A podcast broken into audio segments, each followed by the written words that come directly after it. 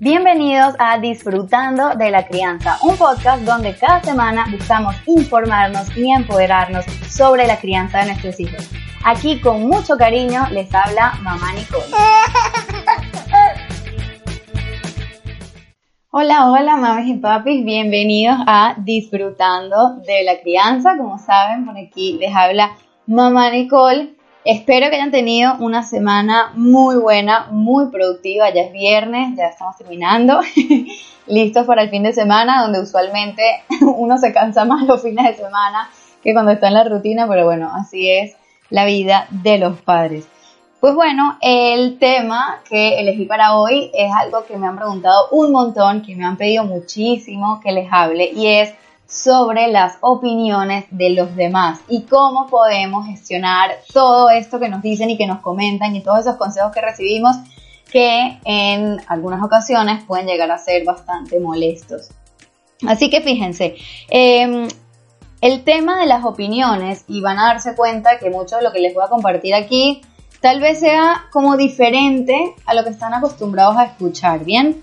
¿Qué pasa con las opiniones? Es una realidad de que no siempre son fáciles de gestionar. ¿Por qué? Porque en líneas generales cuando la gente opina sobre lo que hacemos o nos trata de dar consejos sobre lo que hacemos en la crianza, por un lado nos sentimos juzgadas y voy a hablar en tono femenino porque esto es algo que suele llegarle de manera muy puntual a las mujeres, un poco más que a los papás, eh, pero nos hace sentir como juzgadas y él nos empieza a generar inseguridad. Y eso es una realidad que sucede, pues bueno, cuando estamos haciendo las cosas de una manera particular y otra persona nos hace un comentario sobre las acciones que estamos tomando.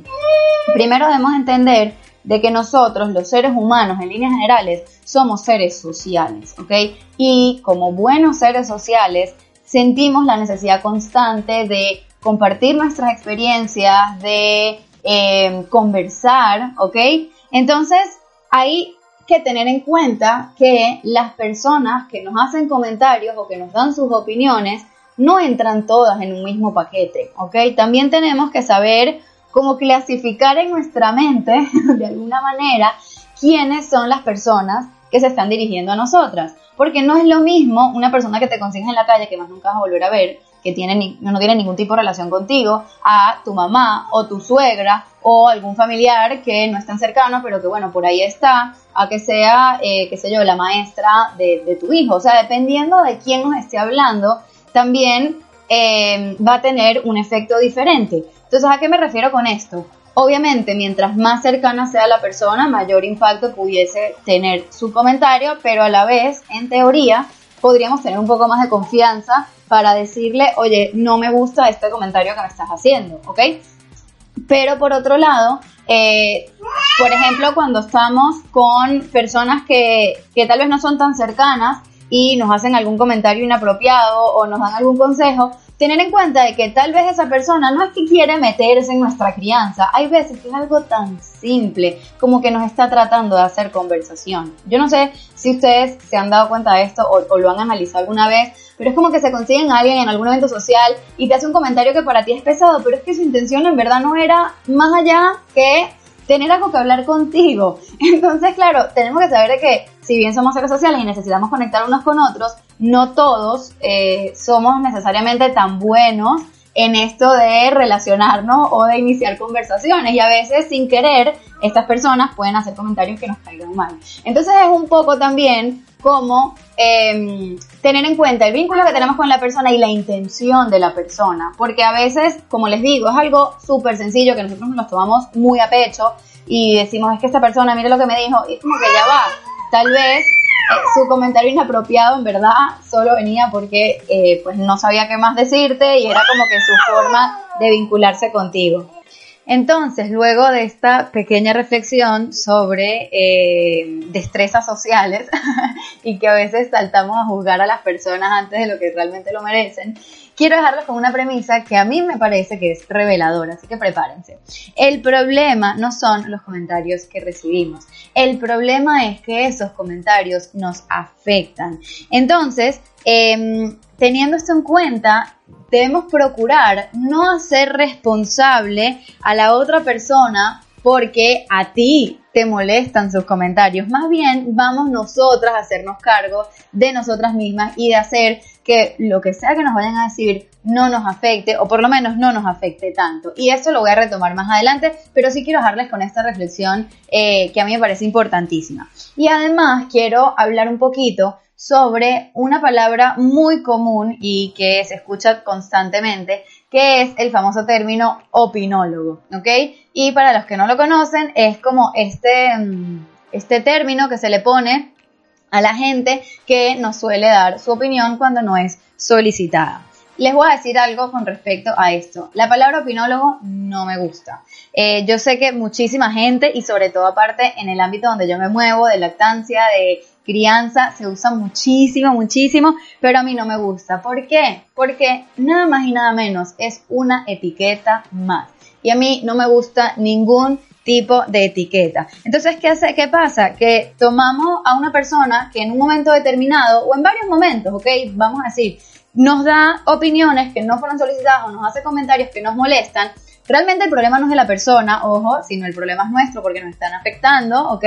Pero, ¿qué pasa? Si bien esa persona puede ser que en varias ocasiones nos haya dado eh, o nos haya hecho comentarios que nos han fastidiado, la realidad es que dentro de todos esos comentarios que tal vez no son tan agradables para nosotras, puede ser que por ahí nos encontremos una recomendación o un consejo que puede llegar a ser valiosísimo. Entonces, cuando nosotros agarramos a una persona y juzgamos su esencia o juzgamos sus intenciones diciendo es que es un opinólogo y lo único que hace es opinar y me tiene fastidiada la vida, ¿ok? Entonces nos cerramos a la posibilidad de que esa persona, a pesar de que tal vez no ha acertado con nosotras en darnos diferentes opiniones, oye, que sí puede tener algo interesante que aportarnos. Entonces mi mensaje, analizando este término del opinólogo, em, es que como mamás que sí queremos hacer las cosas diferentes, que sí, yo sé que normalmente vamos a contracorriente con este tema de la lactancia o el tema de la alimentación complementaria o con la crianza, en fin, dependiendo de cuál sea la edad de nuestros hijos y cuál sea lo que, lo que estemos haciendo que vaya en contra de nuestro contexto, digamos, social o familiar. Em, es, es verdad, es verdad que vamos a estar a contracorriente, pero eso no quiere decir que debamos, que sea saludable o que sea incluso provechoso aislarnos y decirle al mundo, no me digan nada porque yo lo quiero hacer distinto. No, porque la realidad es que no sabemos todo, ¿ok? Incluso yo que trabajo de esto, que todo el tiempo estoy leyendo, eh, igual obviamente hay cosas que otras personas me pueden enseñar, incluso si no están, digamos, instruidos en temas de crianza respetuosa o que no necesariamente están alineados al 100% con mis creencias. Entonces les voy a dejar cuál es para mí la fórmula perfecta para gestionar los comentarios o las opiniones de la gente. Primero, tener humildad para escuchar, saber que no nos sabemos todo, saber que por más que hayamos leído mil libros, por más de que conozcamos las recomendaciones de la Organización Mundial de la Salud, de todo, ok, no vamos a saber todo y tenemos que ser humildes y que tal vez las otras personas, a pesar de que no estén alineadas con nuestras creencias, puede ser, puede ser que nos aporten algo bien interesante. Y por otro lado, tener la seguridad para filtrar.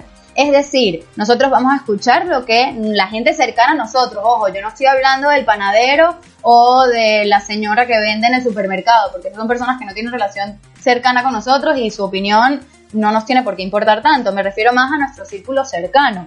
Eh, nosotros podemos escuchar lo que tienen para decir, porque de nuevo somos seres sociales y mm, siempre todas las, sobre todo las mujeres de la familia les gusta compartir sus experiencias y, y es bonito también, puede ser una oportunidad hasta generar cierta conexión, cierto vínculo, saber que todas pasamos por las mismas dificultades, en fin tener como que esa opción de escuchar, pero a la vez estar lo suficientemente seguras de lo que estamos haciendo para saber si ese comentario lo tomamos o lo desechamos sin necesidad de convencer a nadie, sin necesidad de entrar necesariamente, eh, valga la redundancia, en un debate, ¿ok? Sobre quién tiene la razón, porque aquí nadie tiene la razón. Es simplemente eh, tomarlo y después ver nosotras mismas qué hacemos con ese comentario sin que nos afecte. Entonces, como les estaba comentando mi premisa reveladora, que el problema no es el comentario en sí, sino el hecho de que ese comentario nos afecte. Entonces, ¿cómo podemos hacer que los comentarios ajenos no nos afecten?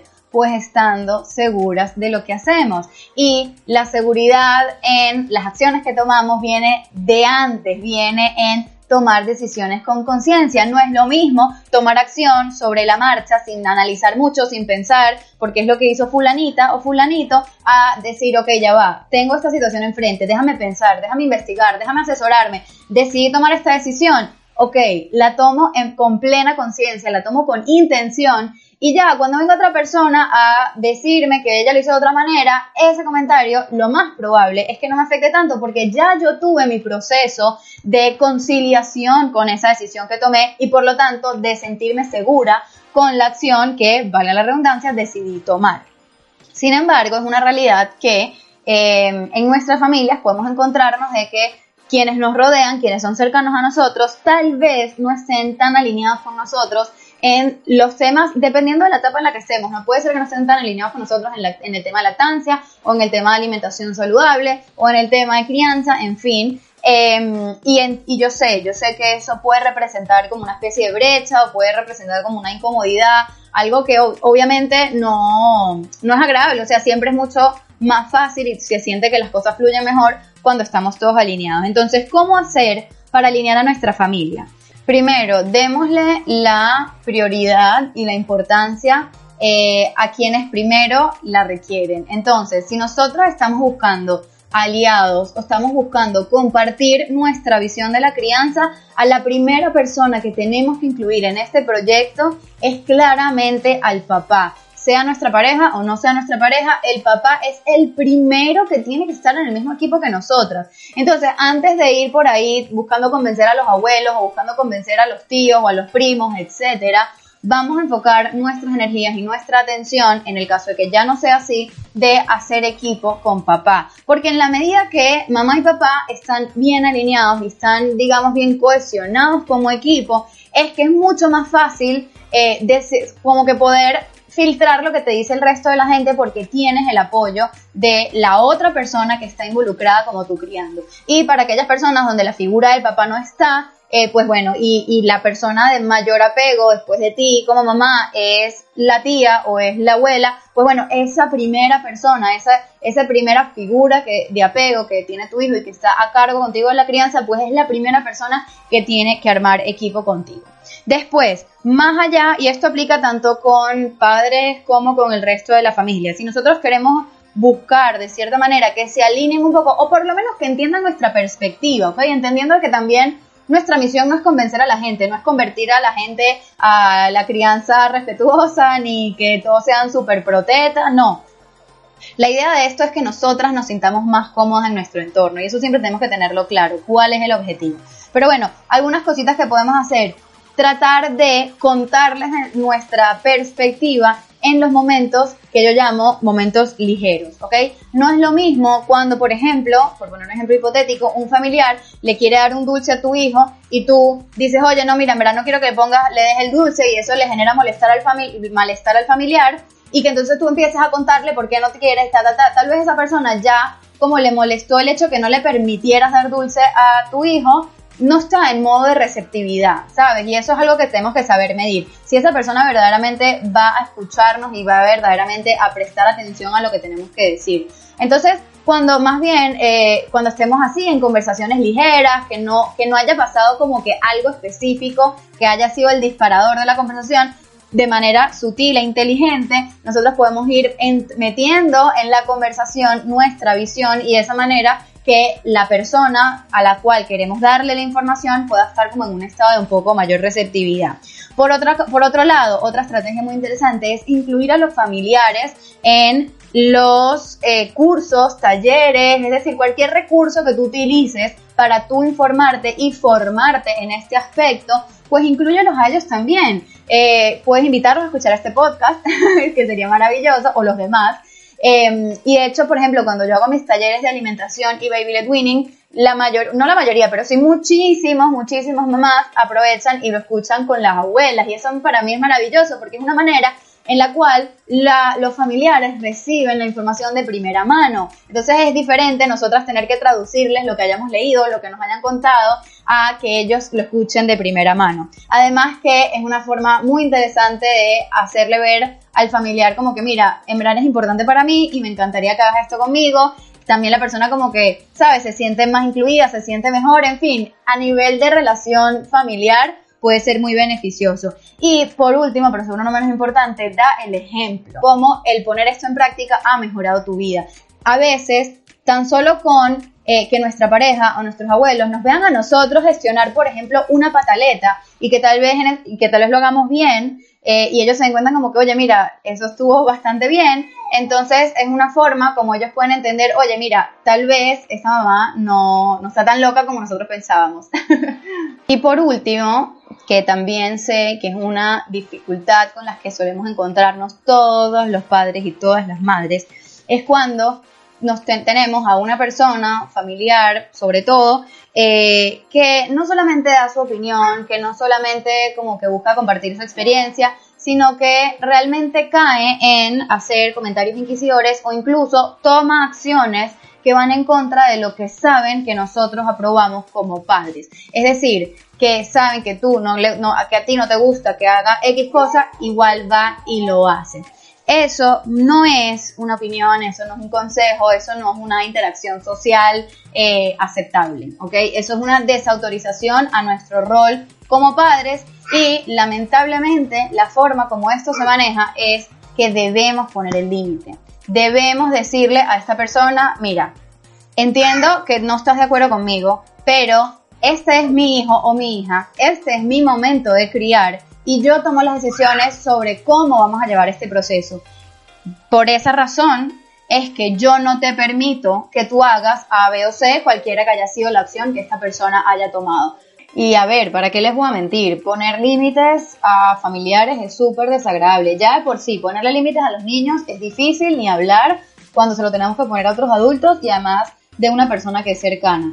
Entonces, tratemos de anticiparnos un poquito a los momentos de conflicto, tratemos de utilizar las estrategias que les compartí antes, de aprovechar los momentos ligeros para eh, introducir cierta información, de hacer que em, las personas que nos rodean pues también participen de los recursos que nosotros utilizamos para informarnos eh, y para recibir información. De esa manera podemos estar tal vez un poquito más cerca de que se alineen o por lo menos de que entiendan nuestra perspectiva eh, y claro, sí tenemos que saber que cuando la circunstancia lo amerita, cuando nos están desautorizando y cuando ya verdaderamente los comentarios están pasando como que está este límite de lo que es socialmente aceptable, sí nosotros debemos posicionarnos como padres y decir, este es mi hijo, este es mi momento de criar y estas son las decisiones que yo estoy tomando. No es nada fácil, ok, mucho más difícil, más fácil hacerlo, eh, decirlo que hacerlo, pero es una, es una realidad que a, muchas tal vez nos toque enfrentar.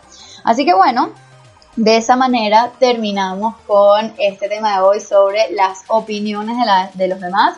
A modo un poco de resumen, tengamos en cuenta de que la intención siempre es importante. La mayoría de la gente, cuando nos hace un comentario, la mayoría, ¿ok? Realmente lo que quiere es aportar, lo que quiere es ayudar, lo que quiere es darnos algún beneficio, es conectar con nosotros de alguna manera. Y si bien pueden no hacerlo de la manera más acertada, ¿ok?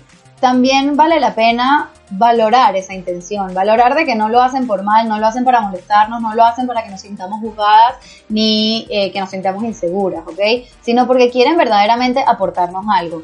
Claro, no todo el mundo tiene las destrezas para hacerlo bien, pero bueno, eh, es lo que traigo a colación. Además que em, es muy importante, y lo digo desde mi experiencia personal, que no nos cerremos a lo que nos dicen nuestros familiares. Verdad que incluso la gente que está muy poco alineada, con nosotros nos puede aportar algo de muchísimo valor si, como les dije antes, cumplimos con la fórmula de ser lo suficientemente humildes para escuchar, pero lo suficientemente seguras para filtrar. De esa manera me despido, espero que tengan muy buen fin de semana. Recuerden que me ayuda muchísimo que compartan este podcast, que leen like o comenten o dejen un review de acuerdo a la plataforma en la que me están escuchando.